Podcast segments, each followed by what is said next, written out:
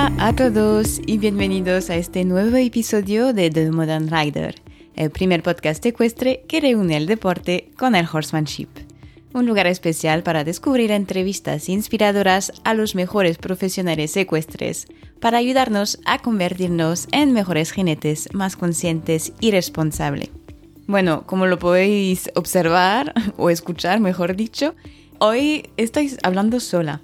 Eh, sencillamente porque, bueno, ya me había pasado una vez, ¿eh? pero, pero este caso me quedé sin eh, invitados, sencillamente porque tenía, para contaros un poco, tenía dos entrevistas previstas estas dos últimas semanas y con las dos personas tuvieron cosas, asuntos personales que fue que tuvimos que, mm, que, encontrar otra fecha para grabar y entonces no me ha dado tiempo eh, contactar con otra persona, sabiendo que ya tengo cuatro contactos pendientes eh, de encontrar fechas y bueno, ya os los he contado algunas veces, pero eso es que toma de organización y todo eh, es tiempo y aunque me encantaría, de momento no puedo dedicar toda mi semana en The Modern Rider. Así que nada, espero que, no sea una decepción mm, demasiado grande. Y, dije, pues mira, eh, a mí me gusta hablar con vosotros de, vez en cuando, comparto bastante en, en las redes, en Instagram. Y dije, mira, mm, me apetece hablar un poco con, con vosotros hoy y contaros un poco, pues eso, algunas, eh, algunos pensamientos, algunas reflexiones que, me, que voy haciendo, ¿no? A, lo largo de, de, toda esta bonita aventura de formación, de, descubrimiento, de, de entrevistas. Así que, así que nada, quería tomar este tiempo para compartir todo eso con vosotros y aprovechar el hecho de que esta semana somos solo vosotros y yo. Así que, que nada, primera cosa que quería compartir con, con vosotros, que me pareció bastante interesante. Hace unos días, nada, eh, compartí en, en, las redes, en, en Story en Instagram, un post en el, con el cual me, me encontré en las redes y lo compartí que mm, es un post que ha hecho una asociación de defensa de los animales francesa, eh, que tiene, que ya existe desde hace muchos años y que ya está bien, eh, ¿cómo decir? bien presente, ¿no? Y, y, que gracias a su trabajo eh, ha ayudado a mejorar la vida de muchos animales. Y mm, hizo este, este post que tenía, lo, compartí porque al final se trataba más de una cuestión de, imagen y como, como hay un dicho que dice, si no me equivoco, una imagen vale más que 10 mm, palabras o algo así. Y en este caso realmente era eso. Y la verdad que deja, deja pensar un poquito y creo que además es muy, mm, encaja mucho con lo que intento compartir a través de, del podcast y también de muchos mensajes que nos dejan los invitados. Y bueno, para explicaros un poco, de todas formas os pondré el enlace hacia este post para que podáis verlo, que, es más, será más eh, claro para vosotros. Y, pero os, voy a comentar un poquito para los que no tienen tiempo de ir a verlo. Básicamente son mm, dos imágenes. La primera es como un carrusel, ¿no? La primera es un perro, un tipo labrador eso, que tiene un filete de bocado a su medida y, que tiene los rasgos, eh, pues eso, la, boca abierta, mucha, está salivando mucho y, con un contacto, lo que llamaríamos un contacto para con los caballos, que se ve que, es fuerte, ¿no? Y tiene, bueno, es eso, una cara que es, sabemos que no, no lo está pasando bien, ¿no?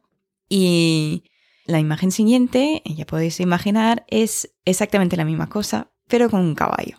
Claro, vemos la del caballo y nos parece mucho más normal, porque es un tipo de imagen que vemos tropecientos mil veces eh, al día haciendo un scroll en, en, internet, en, en, las redes, ¿no? De un caballo tipo, pues se ve que toma, eh, con un filete bocado, con todos estos rasgos de, tensión y de salivación y todo esto. Claro, y lo que ponen es como en plan, eh, si recuerdo bien, la primera imagen donde está el perro ponen como en plan, ¿os molesta ver eso? Y en la siguiente, entonces, ¿por qué os parece normal de, de, verlo así con, con, el caballo? No es exactamente así, pero veis un poco la, por, dónde, por dónde van, ¿no? Y me dejo bastante pensativa, porque digo, hay muchas cosas ahí. Primero, es, es cierto, hay muchas cosas que hacemos con caballos que nunca haríamos con perros y que directamente iríamos a denunciar si lo, lo, viéramos o si no a denunciar, o sea, lo, lo juzgaríamos, bueno, cosas así, porque mm, pienso, por ejemplo, eh, bueno, es un tema que hay que tomar con, con un poco de, mm, de, objetividad, pero podría ser el caso para dar otro ejemplo de, eso. Si viéramos eh, un perro ahí en una casa, eh, viviendo en una jaula, una jaula mmm, bastante pequeña, ya que no puede caminar, solo se puede hacer, o sea, puede estar de pie, puede girar sobre él mismo, está cómodo, tiene un, colchoncito, tiene agua a disposición eh, y eh, dos veces al día o tres le, abrimos la puerta para darle su comida y aquí está, ¿no? eh, cagaría dentro, me haré adentro, pero lo vamos limpiando. Y, y mm, una vez o dos veces al día lo sacamos para que, que vaya a correr y, y, que pase y tal. Bueno, creo que más o menos cada, todos estamos de acuerdo que nos parecería una barbaridad. Pero si lo vemos, es exactamente lo que, lo que estamos haciendo con los caballos. ¿Vale? Aquí no estoy diciendo Solo digo eso para que, que lo pensemos. No estoy, no estoy diciendo, porque a veces eh, no quiero que, que, que vais interpretando lo que estoy diciendo. Solo se trata de mirar, observar y reflexionar. No se puede hacer una comparación tan brutal y decir, bueno, esta, no, no creo, porque hay tantas, tantos factores que, que, que entran en el juego, en, en, en las condiciones que, que, que eso, es, difícil directamente eh, juzgarlo o denunciarlo. Pero deja pensar un poco sobre, sobre lo que estamos haciendo con los caballos y lo que nos parece normal con ellos, que no nos parecería normal con otros animales. Bueno, eso era un primer punto, pero también este post que hace pensar. Otra, es una cosa muy importante, porque ¿quién ha hecho el post? Una asociación de defensa de los animales. Vale, aquí es muy importante, porque son personas mucho, muchas veces de fuera, que podemos decir, no, pero ellos no entienden. Lo que nosotros no entendemos es que muchas veces ellos entienden mucho mejor de lo que, nos, de lo que nosotros entendemos.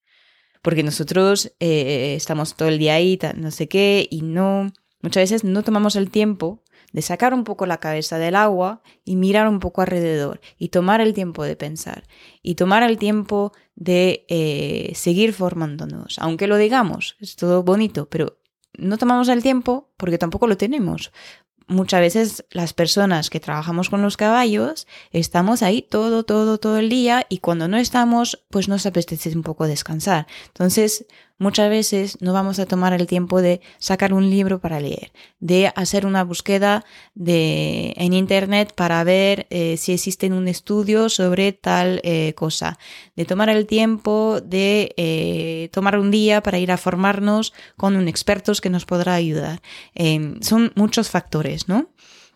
Pero entonces, ellos que van estudiando un poco todo esto, pues sí que lo ven, no sabrán todo, eso está, está claro y hay, hay veces que es demasiado, no toman en cuenta toda la historia de la equitación, no toman en cuenta toda la evolución del caballo doméstico de hoy, eh, que esos son muchos factores que eh, sabrán más, pues, por ejemplo, veterinarios eh, equinos o, personas así, ¿no? Las personas que realmente han estudiado estos casos.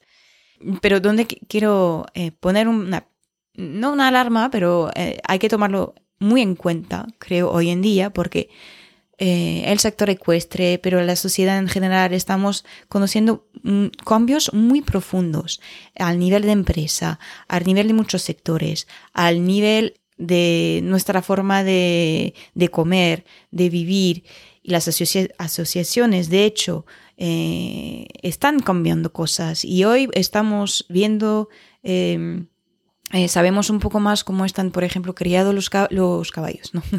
los animales que luego van a comer, que vamos a comer, van influyendo así en, todos estos temas. Así que en un momento dado no podemos quedarnos eh, sorprendidos si vienen a por la equitación, porque ya se ha hecho, y ya se ha hecho hace nada.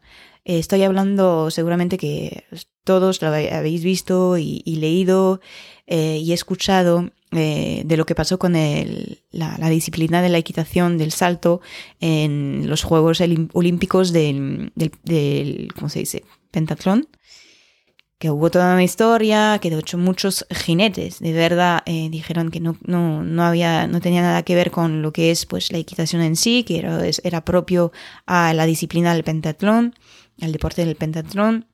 Y es verdad que hay muchas cosas que no, a todos nos pareció una barbaridad, que el respeto del caballo un poco, el bienestar no, no entraba mucho en, en, todo lo que se, estaba haciendo, ¿no? Pero ojo, porque hay muchas cosas que se ven en las pistas, que sea de salto, de doma, de cada disciplina, mm, que estamos al límite, estamos muy al límite y a tantos niveles así. Porque no es porque una persona X esté eh, participando en los juegos que lo ha entendido todo, que lo tiene todo perfecto. Eso hay que tomarlo en cuenta. Y se ven cosas que no son muy bonitas de, ver. Hay cosas muy bonitas, eso también hay, que decirlo. ¿eh? ¿eh? pero hay cosas que son un poco límite, aunque esté a este nivel. Y entonces, un momento dado, mm, van a ir a por nosotros. Suena un poco alarmista, ¿eh? Pero mm, tampoco hay que tomárselo así, pero hay que, pensarlo.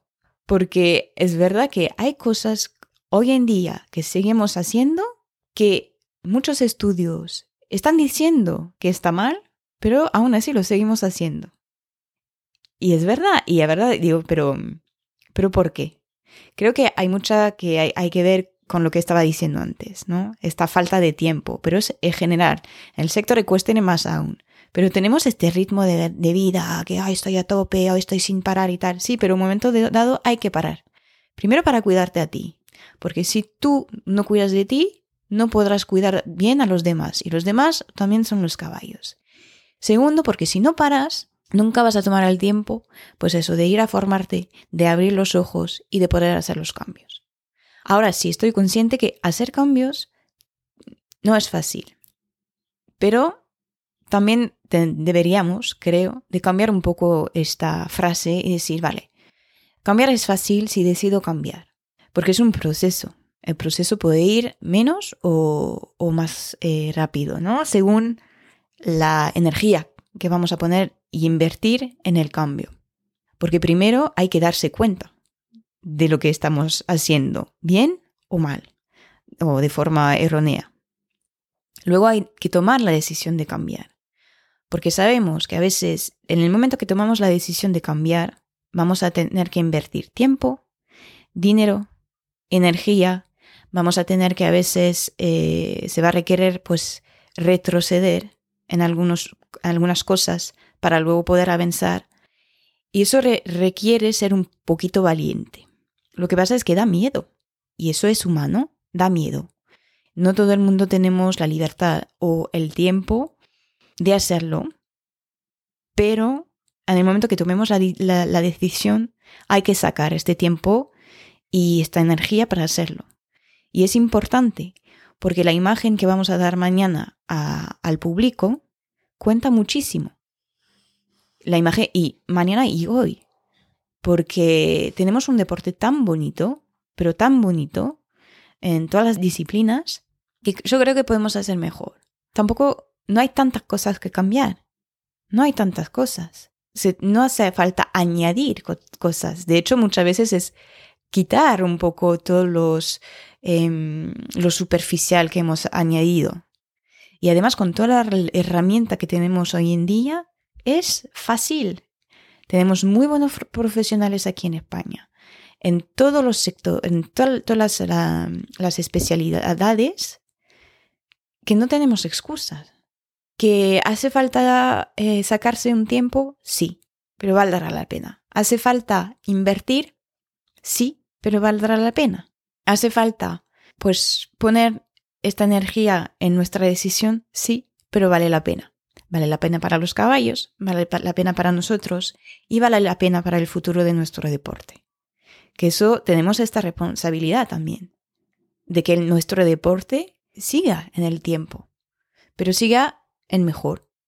Así que, mm, que bueno, es un poco lo que, lo que quería compartir con vosotros porque me pareció bastante importante porque este post viene de, de, de una asociación. Y van a venir otra asociación y otra y otra y luego se va a enterar el público. Y ahí, aquí, eh, por ejemplo, es pensar solamente en los padres, en los niños que van a ver eso, que mañana acudirán en nuestras hipicas y a lo mejor van a empezar a, hacernos preguntas, porque lo mismo sabrán mejor que nosotros ver si el caballo está bien o, o mal. En fin, es un poco lo que quería compartir con, con vosotros hoy. Y otra vez, es solo para que tomemos un poco el tiempo de, de pensar en eso. Y antes de, de, terminar de este episodio, que ya me parece que es un poco más largo de lo que pensaba ser, así que si todavía me estáis escuchando, os agradezco. Mmm, quería compartiros una pequeña anécdota que viví, nada, esta semana misma con mi caballo. Bueno, no sé si lo conté muy bien. En el, en el episodio de introducción donde, si no, de hecho, si no conocéis, si no me, me, conocéis, porque también me dijeron que es verdad, nunca me presento. Así que hola, encantada, me llamo Lucy, soy la, la, creadora de este programa. Bueno, cuento un poco eso en el, episodio de introducción de, del podcast, la historia de un poco por qué empecé este, este proyecto y es el, el que realmente me, mi inspiración es mi caballo, porque es un caballo eh, bueno, todos vamos a decir que tenemos un caballo especial, pero en este caso es, es, especial porque tiene bastante traumas, pero además de eso tiene una personalidad eh, desde, desde, desde potro, de lo que me han contado, que es muy independiente, muy, muy introvertido. No es un caballo muy... Eh, es muy noble, pero no es fácil conectar con él, como, como jinete, como, como persona. Así que bueno, es un desafío que hoy hemos logrado muchísimas cosas y últimamente decía, pero qué fuerte, porque hemos cambiado, claro, cuando, cuando lo compré era un caballo muy distinto, el, el entorno donde él estaba estaba muy, muy distinto, que realmente era mm, nada ideal. Y hoy eh, estaba pensando, pero ¿cómo, ¿cómo puede ser que este caballo no deja de hacer este último paso, no deja de confiar y bueno, es un poco, y voy buscando soluciones ahí externas y en realidad hago bien también porque para contaros un poco, pues hace poco vino un par de veces Sonia, que habéis descubierto en uno de los episodios que eh, trabaja con el método Masterson y le ayuda muchísimo y ya veo cambio, ¿no? Pero está todavía como que deja este espacio entre, entre nosotros. Y bueno, eso, hace pocos días me los llevo de vez en cuando, que hacía mucho calor, pues me, lo lleve, me los llevé en el bosque al lado, que lo solemos hacer, los dejo ahí con la, la cuerda, hago un nudito ahí eh, alrededor del cuello, me siento al lado y estamos aquí un rato para que puedan comer un poco de verdecito, que estén a la sombra, al fresquito, y quedamos ahí. Y ese día, de repente le, le veo que empieza a levantar la cabeza y a irse por, un camino solo, digo, mm, bueno, y luego que no para. Y claro, me empezó a entrar un poco de miedo porque estamos al lado de casa, pero estamos en un, un sitio abierto, que a veces además pasan caballos, que mi caballo hay que tenerlo en cuenta que es un caballo entero.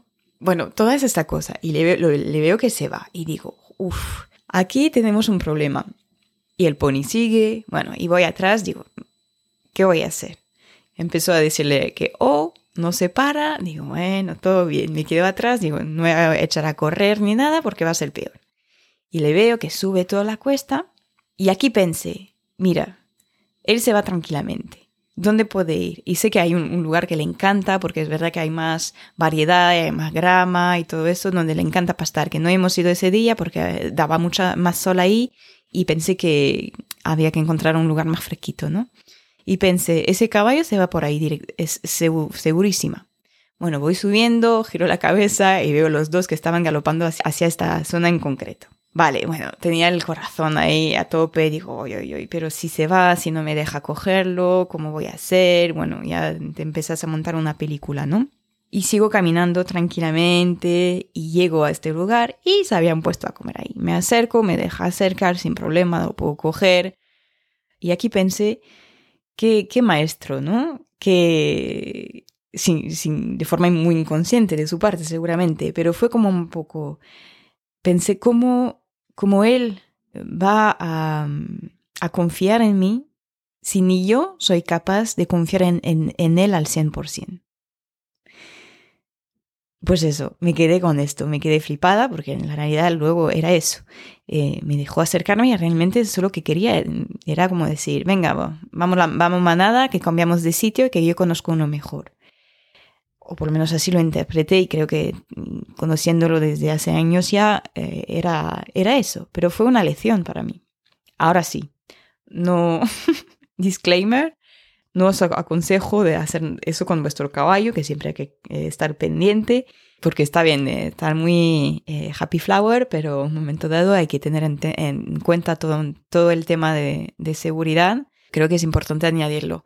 Pero bueno, para contar, era un poco la anécdota que os quería contar, porque a veces vamos a, a, buscar qué, qué queremos, cómo puede cambiar el caballo, ¿no? ¿Qué puedo eh, poner cosas exteriores para que el caballo cambie?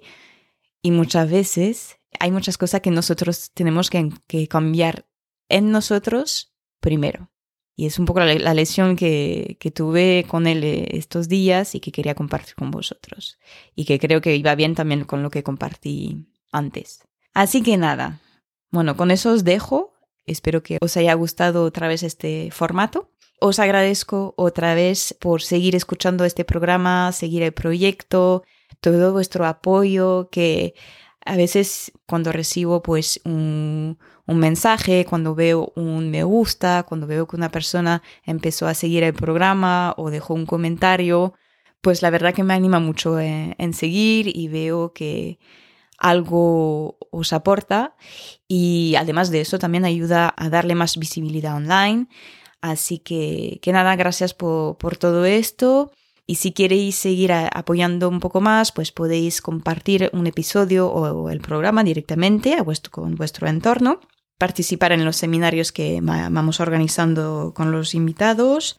Y también podéis, no sé si lo habéis visto, pero hace poco he creado una, una página en Patreon donde podéis uniros como mecenas, en cambio con ventajas como descuentos en los seminarios, la oportunidad de participar en las entrevistas dejándome algunas preguntas, así antes que vaya a grabar eh, os digo con quién voy a quedar y, y, qué es su especialidad y en el caso que tengáis preguntas pues la incluyo con las mías, cositas así. Eso desde 3 euros al mes y nada, como siempre os dejo todos los enlaces en las notas del episodio si queréis ver, os dejaré el post que, del cual os he hablado. Y nada, gracias otra vez y nos escuchamos dentro de dos semanas.